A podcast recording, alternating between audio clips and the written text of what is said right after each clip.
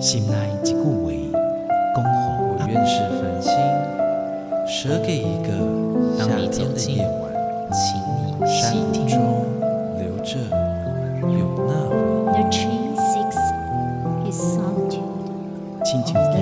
样共款的溪水，流过每一位少年家法树哈，你感受过吗？文字里所蕴含的温度。你看见了吗？满音乐中所描绘的画面，现在，让我们一起听闻乐声响。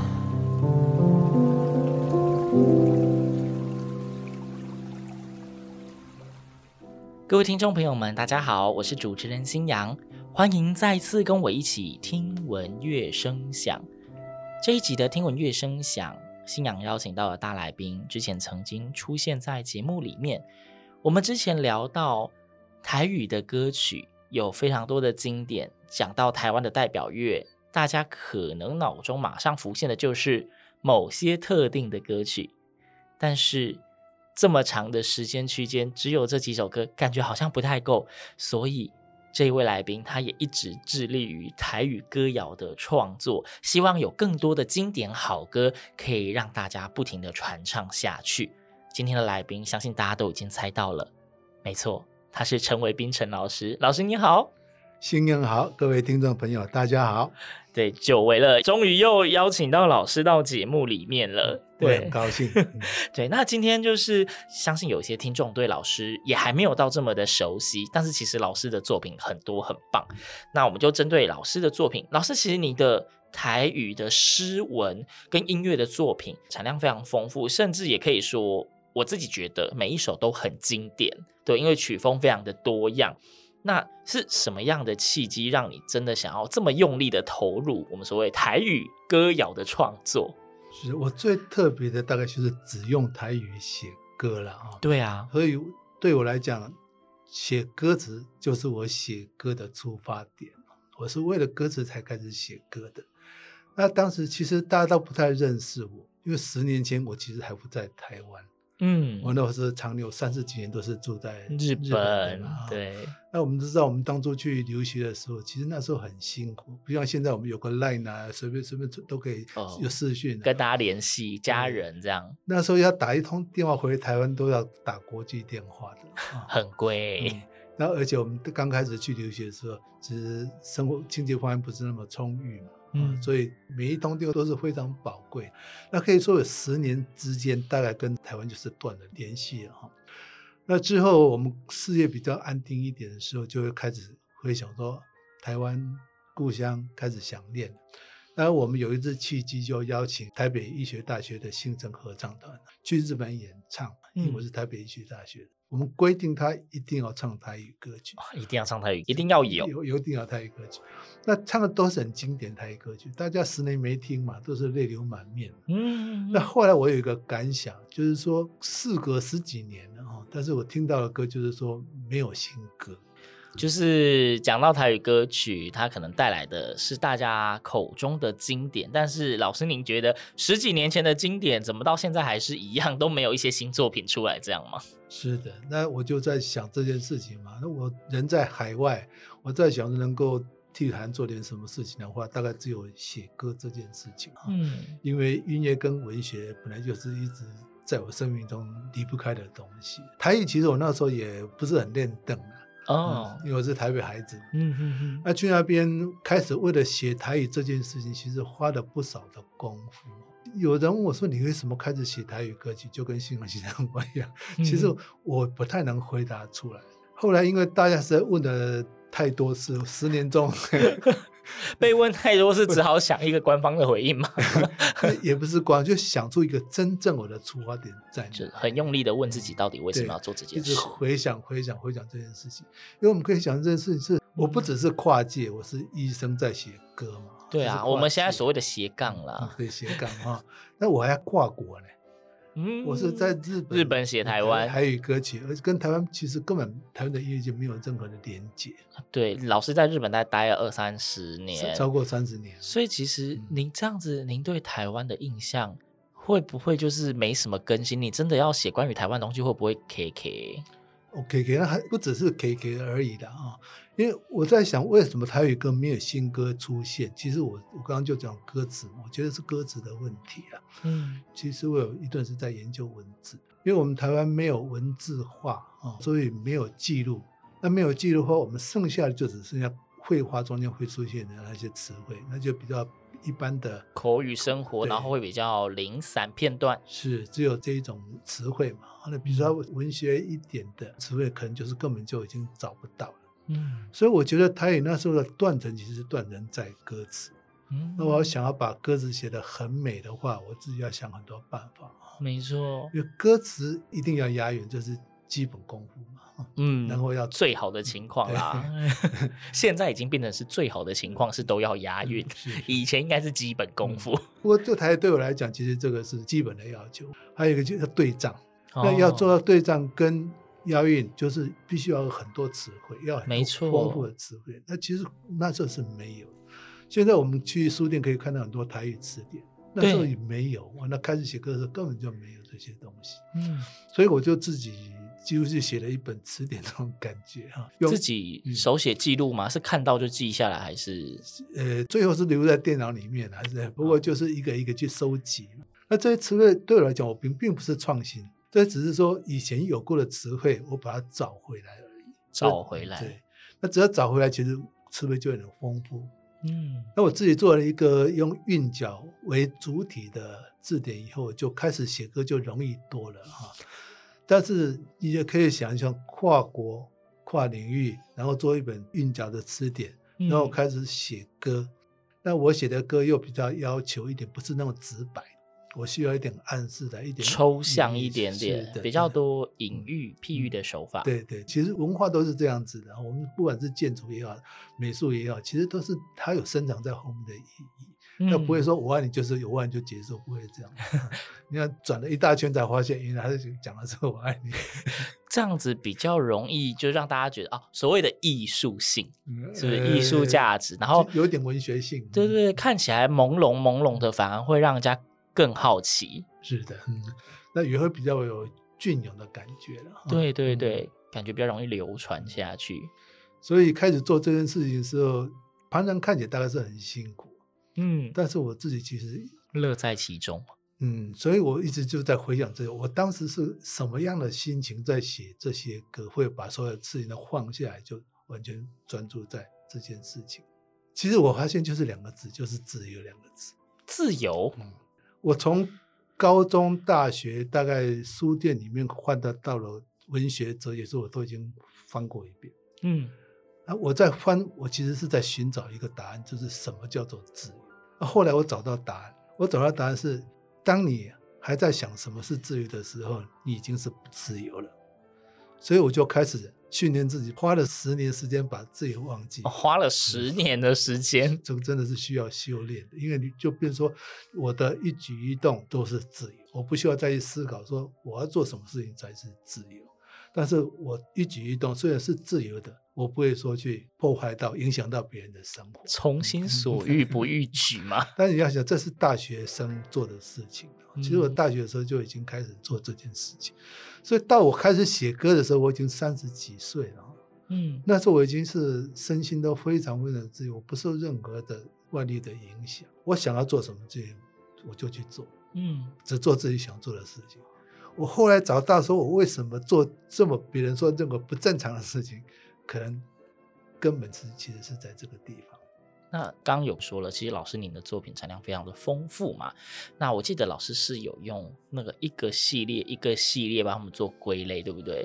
老师可以跟听众们稍微细数一下，有哪几大系列这样？嗯，是没有说，但也不是说现在才分类的啊。那其实就一样，就是你想到什么做什么事情，是一个时期有一个时期的目标跟想法这样。那时候想到什么事情，什么样的心理，就是做什么样的系列。所以我大概从十年前回到台湾，然后花了三年，因为我不知道怎么走进台湾的音乐界，嗯，花了三年才开始发表的第一个系列，这是七年前。嗯第一个系列叫做《一心道院》，一心道院哦，跟听众们说，那个医是医生的医，是的，那道是盗取 的道哦，不是道理的道哦，音乐的乐。嗯，我那时候是说，华文学之舟，入音乐之海。嗯然后用一个医生的心，在天地之间盗取音乐的精华。哦，哎，这个太有画面了，很很文学，这连听起来都非常的文学。嗯、所以那个时候是老师，等于是第一个目标，做出了一心道乐这个系列。第一个系列其实就是我从日本开始写歌，一直累积的歌曲。刚开始写一首歌，我大概需要花上半年的时间。嗯，因为就是要找一些意象，找一些。词汇可以在那个意境上使用的词汇，所以那些二十年累积的歌，大概就是第一个时期的一心道乐。然后我就回来台湾了嘛，哈，那时候回来台湾就是已经过了三年，开始写第二个系列。第二个系列，我觉得对台湾这块土地有点亏欠，因为离开台湾太久，离开太久了，太久都没有回来跟土地问候。对，所以要找一些跟台湾土地的连结。嗯，所以第二个系列我写的是《大地之歌》。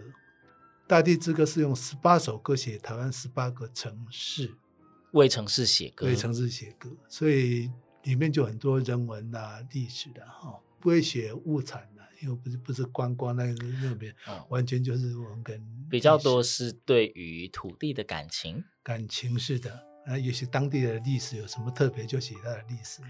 哦，嗯、所以要考究，要做很多功课喽。嗯、呃，是才写得进去嘛。因为本来我对这些文学性的东西本来就很有兴趣啊，所以其实吸收的东西还算不少了。嗯、但是你就是要把那个这块土地特有的一个人文历史的景象，它找出来。嗯，比如说，哎，听了这首歌好像是台北，又好像是台南，就不行。听着台南歌就一定要台南的歌，就是听起来它不能被对到其他城市，你听到你就一定是一个城市这样，不能重叠。哦，好，哎，老师，你刚刚讲说这两个系列哈，可是据我所知，这些里面应该不是老师的第一首，老师的第一首歌是跟这两个系列有关吗？应该是独立的，对不对？第一首歌，第一首创作的歌曲，是的，第一首歌其实是我很少拿出来演唱的歌，因为。我写了那么多个歌里面，真正写到我内心感情的，就是我写的第一首歌。那那时候我就是开始怀念台湾故乡嘛，嗯，所以我歌词里面其实有讲到，就是我当时住在东京，东京是我的家乡，嗯，台北是我的故乡，一个是家乡，一个是故乡，我到底是要留在家乡，还是要回去故乡？那时候开始，其实就已经开始想这件事情。那现在我已经在这里嘛，当然最后已经做出 决定了，就是回到故乡。对，然后也跟各位听众们说一下，就是那一首歌曲叫做《黑白的彩虹》哦哦，对，诶，彩琼啊，彩呃，或者我念作彩虹，彩虹。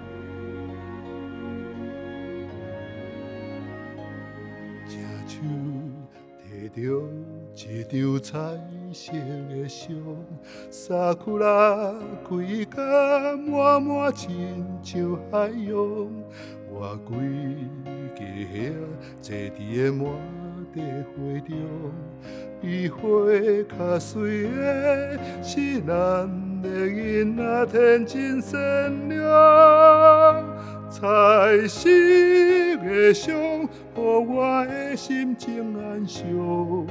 东京是我的家乡，倒手提着一张黑白的相，褪色的风景，小可扑扑摸摸，望甲大头顶，剩无我做印象，永远袂变的是学生时代你的笑容。乌白的相是我青春的彩虹，台北是我的故乡，彩色的相甲乌悲伤。倒一边是我梦中出现的影像，故乡，家乡。倒一边是我未来的方向，两张的相拢是我的。幸福。过去的脚步，甲今嘛的路途，毋是。全快乐，嘛有淡薄苦楚。在人安怎讲，是我用双手开出来的路。两场的伤，收伫心内的伤口，变作身躯的一部。彩色的伤，甲乌。悲伤，倒一边是我梦中出现的影像。故乡，家乡，倒一边是我未来的方向。故乡，家乡。倒一边是我未来的方向。黑白彩虹，又黑白又彩虹，然后是怎么想到这样的对比的啊？这一首歌的内容是这样子的哈，我就右手拿一张相片，左手拿一张相片。右手拿的是彩色相片，左手拿的是黑白相片。嗯，彩色相片就是我现在在东京拍的照片。当时在东京拍的。对，那时候当然就是背后有樱花啦，说不定有富士山啊，然后我们家一家团圆的，都很快乐的一个景象。对。那另外一张左手是黑白相片，这个就是我，比如说大学时代那个在台湾拍的照片。还在台湾的时候。那个时候台湾根本就没有彩色照片。哦，所以只有那个时候，因为只有黑白相片，所以当拿出台湾的相片，你只有黑白的，一定是黑白的。但是青春是彩色的，嗯，所以我这首黑白的彩虹，其实意思就是我在台湾的青春时代的意思。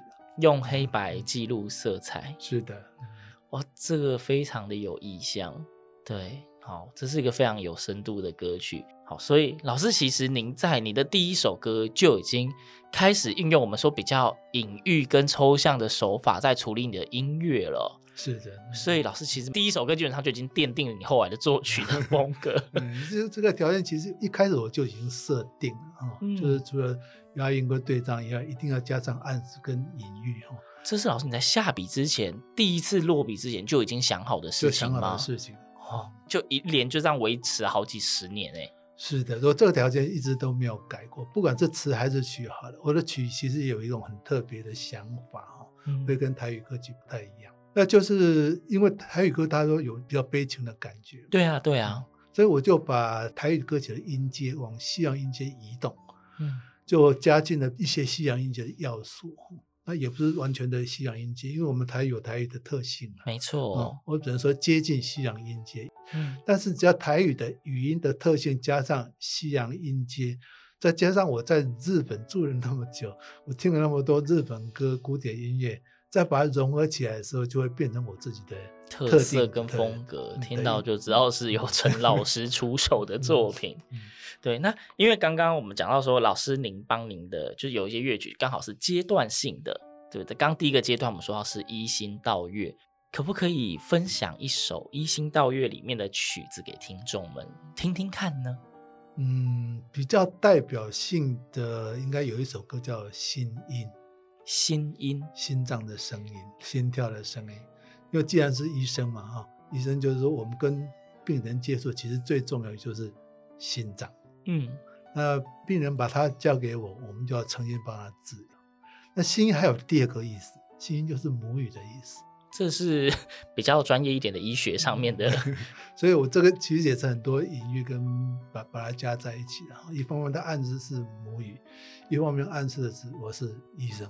那心音它的段落是第一个第二句是就是心音就是代表生命。嗯，那第二个段落我在想，如果说地球也有生命的话。那地球的心音，地球的心跳声是什么？嗯，我觉得是海浪的声音。那一阵一阵的海浪就是地球的奏感、然后还有第三段，第三段是宇宙的心音。如果宇宙也有生命的话，它的心音是什么？那我喜欢想成星云呐，我当时歌词里写的是星云。嗯，那有人就说，哎，星云为什么代表宇宙的星音呢？我说看起来就像心电图一样。可以可以，我以为老师会讲说啊，我是作曲的人，我觉得像就像啊。不行，我还是要有个解释。嗯，但是最重要是第四段。第四段，第四段是爱情。哎哎哎，突突然转到爱情了。如果爱情也有生命的话，那爱情的心音是什么？你想是什么呢？嗯，会发出声音的是说我爱你的时候吗？一盖过一盖小金，亲吻的时候，爱情的心音。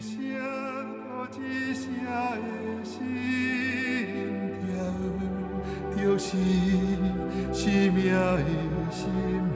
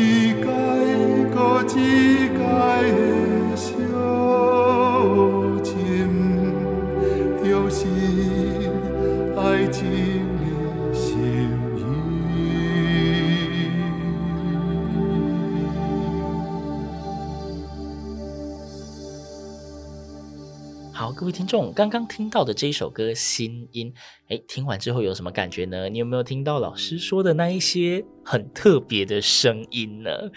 那我们现在回到节目里面哦，哎，老师，您刚刚有提到说啊，就是我们说您的创作有分成几大区块嘛，《移行到月》《大地之歌》，所以你写了自己，那你可能也写了土地。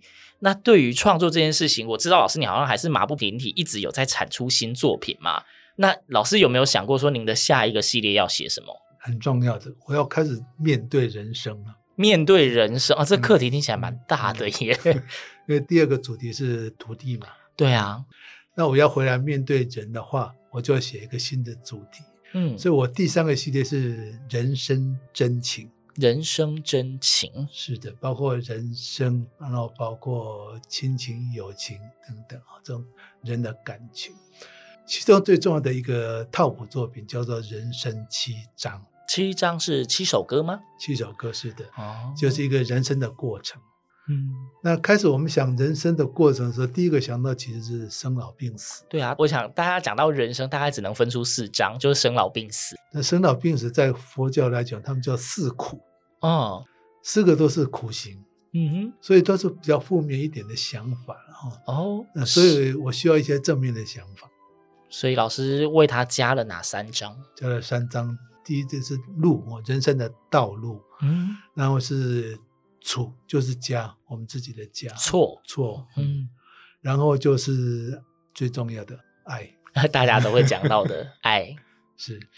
所以这七首加起来就是人生的一个过程嘛，从生开始到死结束，然后中间有很多人生的过程，里面有高潮，有低潮，有快乐的时候，也有悲伤的时候，大概都会呈现在这七首歌里面。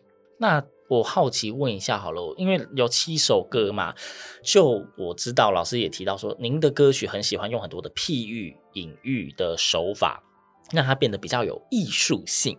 那老师，您怎么描写生这件事情？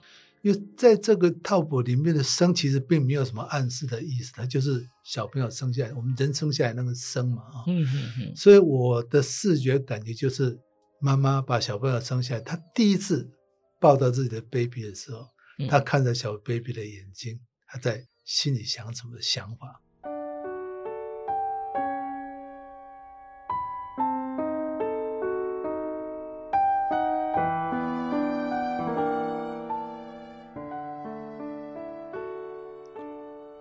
无怪你毋肯甲目睭紧开，暗暝摸一日也变甲遮尔光。阮十个月住伫咧温暖的厝，无张持甲阮拖落来眠床。无怪你规身躯的力咧耗，四季一日也变甲吵吵闹闹。互阮安心的迄个声，那会无听着？温柔拍加遮片的迄个声。我会用歌声来揽你的心情，用彩色的祝福画未来的风景。昨昏你也是一粒树子，今仔日已经发芽出头天。有一天你会变作大树，用倔强的地基揽土地的心情。而我这个套谱其实还有一个挑战。哦，我们刚刚讲的比喻个案子，其实不只是这样。最大的挑战在于每一首歌的歌词都是十四行。这个十四行是最出名的一次莎士比亚的十四行诗嘛？啊、嗯，其实这是英国诗的一种结构了啊。嗯，那这其实蛮严谨的一种结构体，它不是说你写十四行歌词就已经就是十四行，其实不是这样子。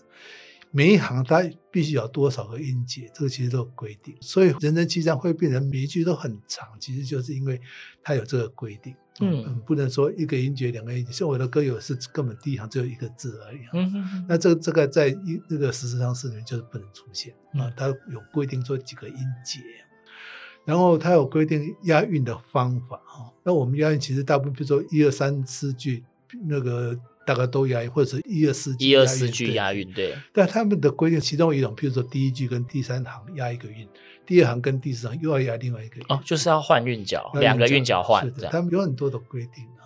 那还有一些呃诗的表现，就是说倒错句，比如说我爱你，不能讲我爱你，要讲你比我爱。哇啊，这这倒创意太麻烦了吧？嗯、不过就是在英文是因为他们文法可以做得到。对，但事实上，在我们的文化里面，其实是不太可能，相对比较没那么自然。尤其台语歌有一个天生的最大问题，就是词汇还是不够，我还是需要找很多词汇出来。嗯、所以我只能说我尽量达成十四行诗的条件，但是并不能够真的称为十四行诗，嗯、我把它称为十四行歌。嗯嗯，那十四行歌其实说长不长，说短也不短啊。但是我们因为题目都很大嘛。嗯，生老病死每一个主题都要用十四行来表现，所以其实对写歌词来讲，算是一个比较特别的一个想法了哈。那但是我就花了不少时间，大概花了一两年把这个歌词写出来了。嗯，我这一次最特别的是，我一直一向都是写词跟写曲都自己写。对呀、啊，但是这一次我其实曲没有写，我只有写词而已。哦，老师这次只写词哦，只写词而已。哦，我以为老师会很坚持词曲都要自己动手。嗯，因为我有很多想法啦，其中一种想就是台语这个语言呢、哦，要怎么样让它流传下去？其中一个是，当然大众化也非常重要，艺术化也是很重要的。嗯，那我的作品很多都是大众化兼具艺术性的都有。对，我想要做一个比较高艺术性的东西。所以我会请别人来写歌哈，也很想听听说我自己写的曲会跟别人会有什么差异？对对，也有这个想法。歌怎么写？其实我有一个想法，其实用的很抽象。对啊，你要把它想具体一点，其实跟画一幅画就是一样。哦，你不要画一幅画，你第一个要先先决定画框，一定要画框嘛，就决定那画画的画大小，你是规模很大的画还是小小的爱情，还是小品？对。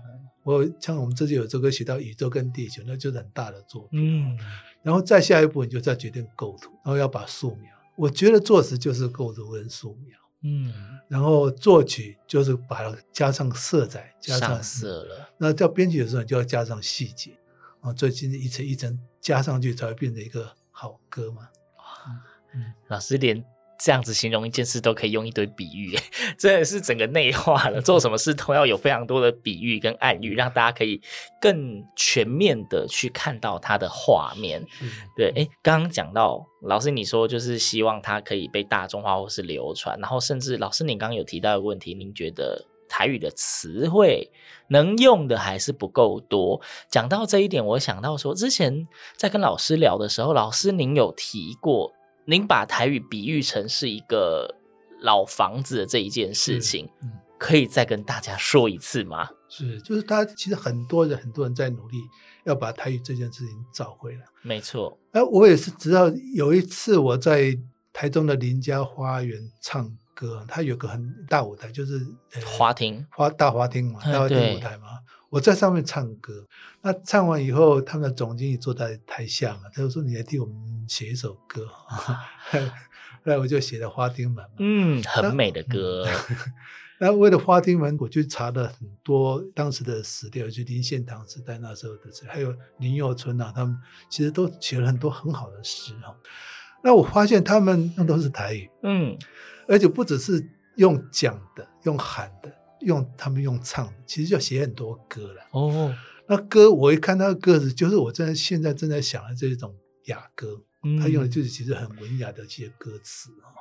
那他们题材当然就康词都不会限于爱情啊、亲情，就不是了嘛。嗯嗯、其实他们他的题材是蛮广泛，所以我就觉得说台语真是你是要把它找回来，不是你需要创作。嗯，那就是一间房子，它其实就是已经破旧，因为大家没有在使用，没有在出出入入，没有在使用的时候，它就破旧了，年久失修嘛。嗯，但是旁边又修了一间房子，很大、很新、很美，所以大家都安逸的躲在那个大房子里面，大家忘记说，哎，旁边有间小房子，大家就忘记了。嗯，所以我们把台语找回来，其实就是修房子这件事情。嗯，那修房子一个人力量其实是真的不够了。一定是要、嗯、有限，对对，要大家的力量共同来。而且我看到海丁马德哥哥讲那一句说，语言是我们共同的寓所，嗯，那真的是心有戚戚焉。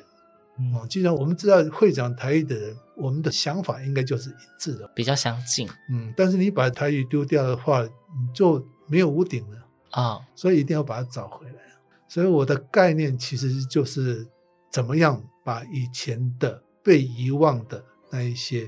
词汇，把再把它找回来，嗯，然后让大家听得很自然，很觉得说，哎，没有啊，本来就在这里，他本来就是这样啊，这也没什么，他就是生活中就是这样子嘛。大家有没有觉得老师讲这个台语就是老房子等待被修复这一个比喻听起来很美呢？我超喜欢听老师讲这一段的。那刚刚回来说，哎，老师您现在就是着手在创作第三部，我们说人生真情、人生七章这个作品啊，啊，已经完成了吗？呃，我们三月二十八号就要发表了哦。嗯即将要可以听见这些音乐了，是不是？三月二十八号在哪里发表？啊、呃，这一次在国家音乐厅大场地，呃，那就是以艺术歌来歌曲来讲，大概就是最大的场地了。嗯，国家第一级殿堂了，还不够大吗？哎，这样算是全球首演？呃，可以这么说。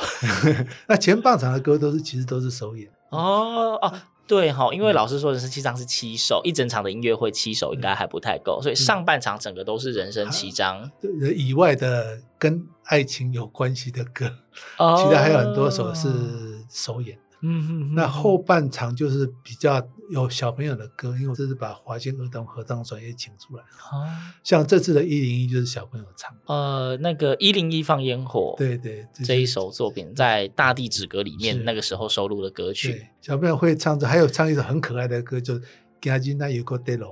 跟那那过来的哦，呃，写宜兰，我记得一样节目里面有介绍过，是是。是，都是在大地之歌写城市的歌，哇，用小朋友的声音来唱，感觉会非常充满童趣的色彩，会有小雨，会有大雨，还有打雷公都会有都会出现，嗯，然后最后的部分就是我们比较一般人大家比较常唱的歌，像《童话圆舞曲》啊，《水面月影》啊，《浊水溪溪水左》啊，很美的几首歌曲，祝福。都会再出现一次，这一场音乐会感觉非常经典，一定要去听一下。老师是是提供一下这一次的音乐会的资讯呢？呃，三月二十八在国家音乐厅，主题叫做《人生七章》，但还有一个副题叫做《陈维斌台湾歌谣巡礼》。嗯，那演唱的是台北室内合唱团。对，所以这一场不管是内容或者是表现的方法，我相信都应该是还会有个不错的成绩。非常值得大家到现场去享受一下这样的作品。星洋为大家复述一下这一场人生七章陈维斌台湾歌谣巡礼的音乐会，时间三月二十八号星期一晚上七点半在国家音乐厅。那当然，这一次的歌词全部都是出自陈维斌老师的手。那演唱的团队是台北室内合唱团，也是台湾非常首屈一指的合唱团队。如果你对这些歌曲就感到很好奇，或是你本身也是台语歌的爱好者，亦或是合唱歌曲的爱好者，这场都是你不容错过的音乐会。那购票请上 OpenTix 两厅院文化生活的售票系统，票快卖完了，要抢要快。对，那。介绍了这个人生七章这一场音乐会，我相信真的是非常值得期待的。那当然，节目最后还是不免俗，要请老师再分享一首您的作品。那老师有没有想要分享哪一首音乐给听众们呢？呃，我来再找一首比较平常没有在唱的歌，叫做《音乐心》哈。音乐心，音乐心的由来，其实是我在音乐厅，我其实会觉得很多感动，听众朋友给我的感动。我就在想，感动是怎么来的？因为我是个医生嘛，我也来想说，感动是怎么样由来的？其实音乐会触发人的感情，然后感情就会引起身体的动作，所以音乐其实是感情跟身体的媒介。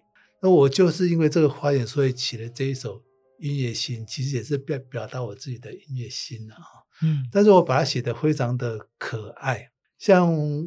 我自己在开一张，比较比较亲戚朋友在开音乐会的时候，我把它的前奏是这样子，噔噔噔噔噔噔噔噔噔噔，小小世界，小小世界是的，所以后来就引发出这本那个音乐这一首歌的歌嘛哈，我把它写成跟卡通片一样的歌，各种人会出现。第一个出现的是小鸟，小鸟就站在电线上面排一排，他们就嘴巴张一下，张一下，那 他在跟你唱歌嘛，然后。花花听到歌声，哎，很很好听，我来听一下。但是它还没有开花，所以它要赶快把花苞开起来，就我们看卡通一样，花忽然之间就开放起来。它、哦、就把耳朵张大了在听歌，然后再出现就是月亮嘛。月亮一出现，那个云彩就是跟卫兵一样，赶快把让开来，把路让让开，让月亮走出来。然后月亮走出来就是努认真的在听歌嘛。然后月亮一听，哦，他好高兴，就开始撒月光。嗯画面感非常丰富的一首歌曲，我现在也非常的期待。那节目的最后，就让我们一起来听听看这一首，也是老师的第一部《一心道乐》里面的作品。道乐里面写的。嗯、好，那我们现在马上就一起来收听这一首《音乐心》。那今天非常谢谢陈维斌老师又来到节目中跟我们分享好音乐，谢谢老师，谢谢新娘，谢谢各位听众朋友。那听闻乐声响，我们下周同一时间空中再会，拜拜。